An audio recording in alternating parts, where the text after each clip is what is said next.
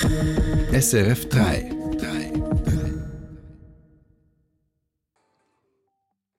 Sensation aus linker Sicht, ein Schlag für die bürgerliche Politik. Das ist ein super Zeichen für unsere Rentnerinnen und Rentner, die so viel für dieses Land geleistet haben und leisten noch. Sagt der oberste Gewerkschafter Pierre-Yves Meyer nach dem deutlichen Ja zur 13. AHV-Rente. Neues Parlament für den Kanton St. Gallen. Die SVP, die kann zulegen. SP und FDP gehören zu den Verlierern. Bei der Regierung kommt es zum zweiten Wahlgang. Und mehr Sicherheit, mehr Pünktlichkeit, mehr Nachtruhe. Das Zürcher Stimmvolk sagt deutlich Ja zur Pistenverlängerung am Flughafen. Das ist Info 3 am Abstimmungssonntag vom 3. März. Mein Name ist Cosette Espinosa. Guten Abend. Das gab's noch nie dass der Gewerkschaftsbund eine Volksinitiative durchbringt, die die AHV ausbaut. Die Schweizer Stimmbevölkerung sagt heute deutlich Ja zu einer 13. AHV-Rente. Philipp Schremli hat den Nachmittag bei den Befürworterinnen und Befürwortern der Initiative verbracht. Ausgelassener Jubel im Hotel Bern. Schon mit der ersten Hochrechnung um 12.30 Uhr ist klar, der Mist ist geführt, die 13. AHV-Rente wird von der Bevölkerung angenommen. Und die Initiantinnen und Initianten, sie wirken fast etwas überrascht, wie klar ihr Sieg ausfällt. Ganz heimlich habe ich gehofft, dass es so deutlich würde, aber natürlich kann man damit nicht rechnen.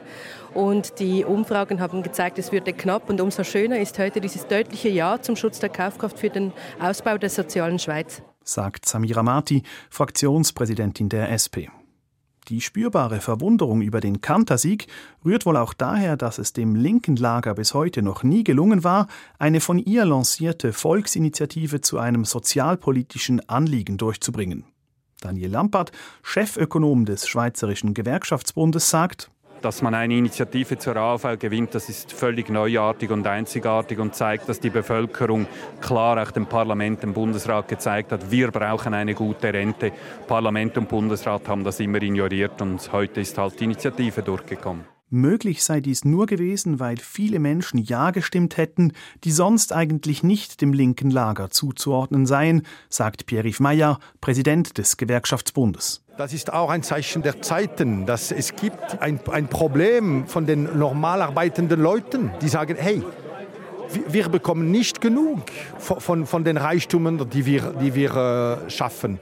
Die Frage ist nun aber, war dies heute die Ausnahme von der Regel oder wird es den Linken künftig häufiger gelingen, Initiativen durchzubringen, die einen Ausbau des Sozialstaates verlangen? Dies sei möglich, sagt SP-Präsidentin Matthäa Mayer, denn die Lebensrealität vieler Menschen habe sich in den letzten Jahren verändert. Die Mieten steigen, die Krankenkassenprämien steigen und dass halt eben eine bürgerliche Mehrheit an diesen Menschen vorbei politisiert. Die haben jetzt jahrelang gesagt, für die Anliegen der Menschen gibt es kein Geld und gleichzeitig hat es aber immer Geld gegeben für große Konzerne und Superreiche und heute haben die Menschen gesagt, jetzt sind wir an der Reihe und da hoffe ich wirklich, dass wir diesen Weg auch in Zukunft weitergehen können. Sagt Matthäa Mayer, an einem Tag, an dem die Linke einen historischen Sieg einfahren konnte. Für die bürgerlichen Parteien und für die Wirtschaftsverbände ist es hingegen ein schwarzer Tag. Sie verlieren an diesem Abstimmungssonntag. Der Direktor des Arbeitgeberverbandes, Roland Müller, ist überzeugt, dass die Sicherung der Altersvorsorge ohne ein höheres Rentenalter nicht gelingen kann. Die Bevölkerung habe mit höheren Ausgaben zu kämpfen. Deshalb findet es Roland Müller auch nicht richtig, die 13. AHV mit höheren Lohnabzügen finanzieren zu wollen. Wir müssen vorsichtig sein mit Lohnprozentabzügen, weil das eben wirklich die Arbeit verteuert. Und das kann nicht im Interesse auch nicht der Arbeitnehmenden sein. Die Finanzierung der 13. AHV-Rente mit 4 bis 5 Milliarden Franken wollen der Arbeitgeberverband und Economy Suisse vielmehr durch eine Erhöhung der Mehrwertsteuer sicherstellen. Für Economy Suisse Direktorin Monika Rühl wäre das die fairste Lösung. Weil Mehrwertsteuer zahlen wir alle, jene, die noch im Erwerbsleben sind und jene, äh, die nicht mehr im Erwerbsleben sind, zahlen das eben auch. Das scheint mir die fairste Lösung. Gar nicht zählt die Wirtschaft von neuen Steuern, etwa die Einführung einer Erbschaftssteuer. Den Vorwurf, die Wirtschaftslobby habe im Abstimmungskampf zu wenig getan, weisen Rühl und Müller zurück. Bei mir im Studio ist nun Bundeshausredaktorin Christine Wanner, unsere Fachfrau für die Sozialwerke. Jubel und Tränen bei den Initiantinnen und Initianten der 13. AHV-Rente also. Können wir von einem historischen Entscheid reden? Ja, absolut. Es ist eine Premiere für eine linke sozialpolitische Initiative. Damit wird die AHV ausgebaut, erstmals seit fast fünf Jahrzehnten. Die Linke dürfte diesen Schwung sicher mitnehmen wollen, denn es stehen noch andere sozialpolitisch wichtige Entscheide an in diesem Jahr. Im Juni wird die Stimmbevölkerung über die Gesundheitskosten und die Krankenkassenprämien abstimmen, im Herbst möglicherweise über die Reform der zweiten Säule, also der beruflichen Vorsorge. Bleiben die Sorgen zur Altersvorsorge und den täglichen Kosten hoch, so gewinnen solche linke Anliegen bis ins rechtsbürgerliche Lager Sympathien. Und wie läuft denn nun die Umsetzung oder konkret, wann werden denn erstmals 13. AHV-Renten ausbezahlt? Der Initiativtext verspricht die 13. AHV-Rente bereits in zwei Jahren. Das heißt, der Bundesrat muss jetzt rasch einen Vorschlag bringen, wie er sie umsetzen will. Bisher war geplant, dass er seine nächste AHV-Reform Ende 2026 vorlegen soll, da die Finanzierung der AHV bisher ab 2030 neue Lösungen verlangte.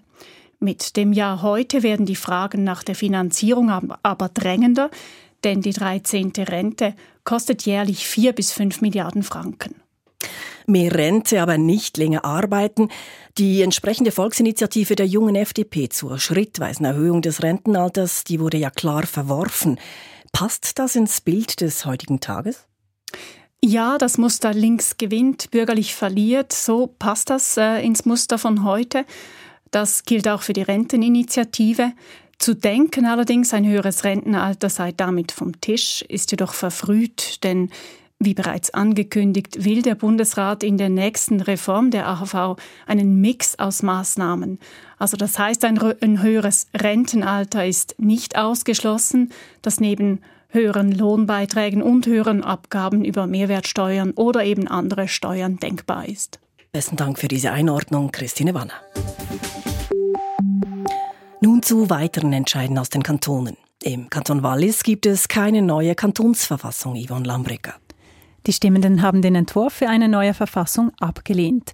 Vor sechs Jahren hatte die Walliser Stimmbevölkerung noch entschieden, dass die über 100-jährige Kantonsverfassung ersetzt werden soll. Danach hatte ein Gremium mehrere Jahre an einer neuen Version gearbeitet. Im Kanton Uri hat Selin Huber von der Mittepartei im ersten Wahlgang den Sprung in die Regierung geschafft. Vier bisherige Regierungsräte wurden in ihrem Amt bestätigt. Zwei weitere Sitze werden in einem zweiten Wahlgang im April vergeben.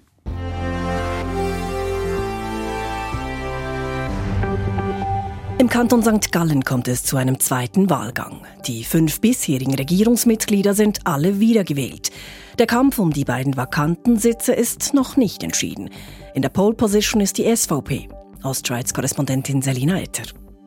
Gleich beide freien Sitze in der St. Galler Regierung will die SVP für sich. Einen, den sie vorher schon innehatte, will sie halten. Und den zweiten will sie der SP streitig machen. Und es sieht gut aus für die SVP, wenn man die heutigen Wahlresultate anschaut.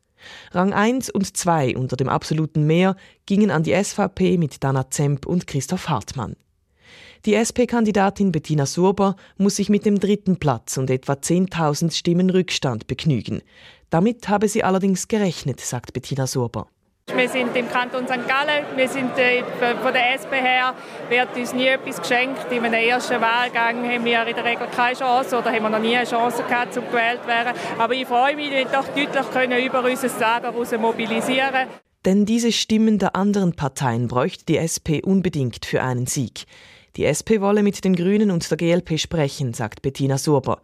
Sollten diese ihre Kandidaturen zurückziehen, könnten ihre Stimmen im zweiten Wahlgang der SP zugutekommen. Aber auch die SVP plant schon längst den zweiten Wahlgang. Das gute Resultat spreche für sich, sagt SVP-Kantonalpräsident Walter Gartmann. Das zeigt, ihnen einen guten Wahlkampf gemacht miteinander. Und jetzt ist klar, jetzt müssen wir mit die FDP dazu gewinnen, wirklich eine bürgerliche Allianz. Und dann holen wir die zwei Sitze am 14. April. Im ersten Wahlgang hatten FDP und Mitte keine Wahlempfehlung abgegeben. Dies soll sich, so der Wunsch der SVP, im zweiten Wahlgang ändern.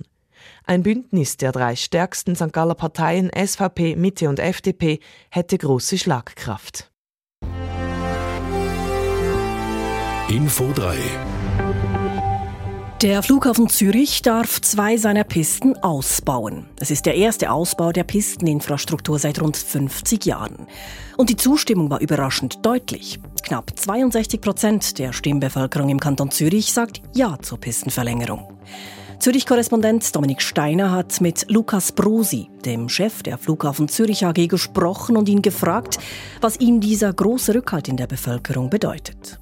Wir sind sehr erfreut über dieses deutliche Ja zu den Pistenverlängerungen. Ich denke, es ist uns gut gelungen, mit sachlichen Argumenten die Vorteile der Pistenverlängerung äh, in der Bevölkerung darüber zu informieren und Aufklärungsarbeit äh, zu leisten. Viele Beobachterinnen und Beobachter sind von einem knappen Resultat ausgegangen, wenn man so die Parteiparolen angeschaut hat. Jetzt ist es eben deutlich. Wie erklären Sie sich, dass der Flughafen eine so klare Mehrheit hinter sich scharen kann? Die Pistenverlängerungen haben verschiedene Vorteile. Es geht um mehr Sicherheit, mehr Pünktlichkeit, mehr Nachtruhe, wovon letztlich die ganze Bevölkerung auch äh, profitiert. Wir haben äh, das jeweils im Vorfeld der Abstimmung über diese Vorteile informiert. Das klare Jahr ist für mich aber schon auch ein Zeichen des Vertrauens und ein Zeichen für die Wichtigkeit des Flughafens im Kanton Zürich und für die ganze Schweiz.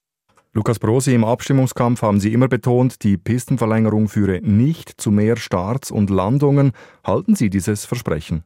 Es gibt keinen direkten Zusammenhang zwischen dem Projekt der Pistenverlängerungen und der Anzahl Flugbewegungen. Das haben wir im Vorfeld auch äh, versucht, äh, der Bevölkerung so als Argument zu vermitteln. Daran ändert sich natürlich nichts. Dazu stehen wir weiterhin. Und wie geht es denn jetzt weiter mit dem Bauprojekt? Wann können die Flugzeuge auf den verlängerten Pisten starten und landen? Mit dem Ja zu den Pistenverlängerungen ist ein wichtiger Meilenstein erreicht. Wir werden jetzt das Plangenehmigungsgesuch ausarbeiten, gehen dann von einem mehrjährigen Verfahren aus und einen Baustart für die Pistenverlängerungen rund im Jahr 2030 und die Bauzeit wird etwa drei bis vier Jahre dauern.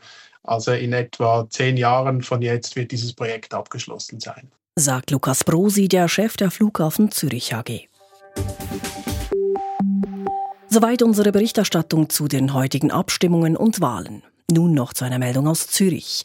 Dort ist gestern ein orthodoxer Jude verletzt worden. Deshalb reagiert nun die Polizei, Yvonne Lambrecker. Die Sicherheitsvorkehrungen rund um jüdische Institutionen werde vorsorglich erhöht, wie die Stadtpolizei Zürich mitteilt. Ein orthodoxer Jude wurde gestern Abend mit einer Stichwaffe angegriffen und lebensgefährlich verletzt. Der mutmaßliche Täter, ein 15-Jähriger, sei noch am Tatort festgenommen worden. Die Hintergründe sind laut der Polizei unklar. Man schließe explizit auch die Möglichkeit eines antisemitischen Verbrechens nicht aus. Zum Sport zuerst Fußball. In der Schweizer Meisterschaft hat Luzern gegen Lugano verloren mit 0 zu 1.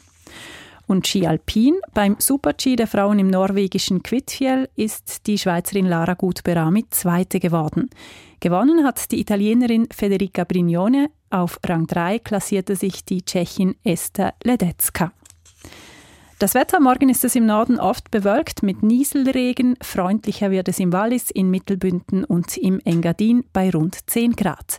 Im Süden wird es im Verlauf des Tages immer sonniger bei 14 Grad. Das war Info 3 am heutigen Abstimmungssonntag vom 3. März. Uns gibt's auch als Podcast oder online auf srf.ch audio. Das Team heute, Michel Scherer, Yvonne Lambrecker und Cosette Espinosa. Einen schönen Abend.